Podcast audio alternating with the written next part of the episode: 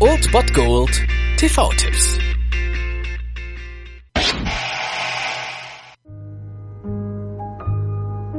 Seine Kinder wussten nicht, womit ihr Vater sein Geld verdiente oder warum sie so oft umzogen. Sie kannten nicht einmal seinen richtigen Namen. Er bereute weder seine Überfälle noch die 17 Morde, zu denen er sich bekannte. Und am 5. September 1881 war Jesse James 34 Jahre alt. Und wenn Brad Pitt Jesse James spielt, dann sollte man den Film zumindest einmal gesehen haben. Und heute habt ihr die Chance dazu um 20.15 Uhr auf dem ja doch nicht eingestellten Sender Servus TV.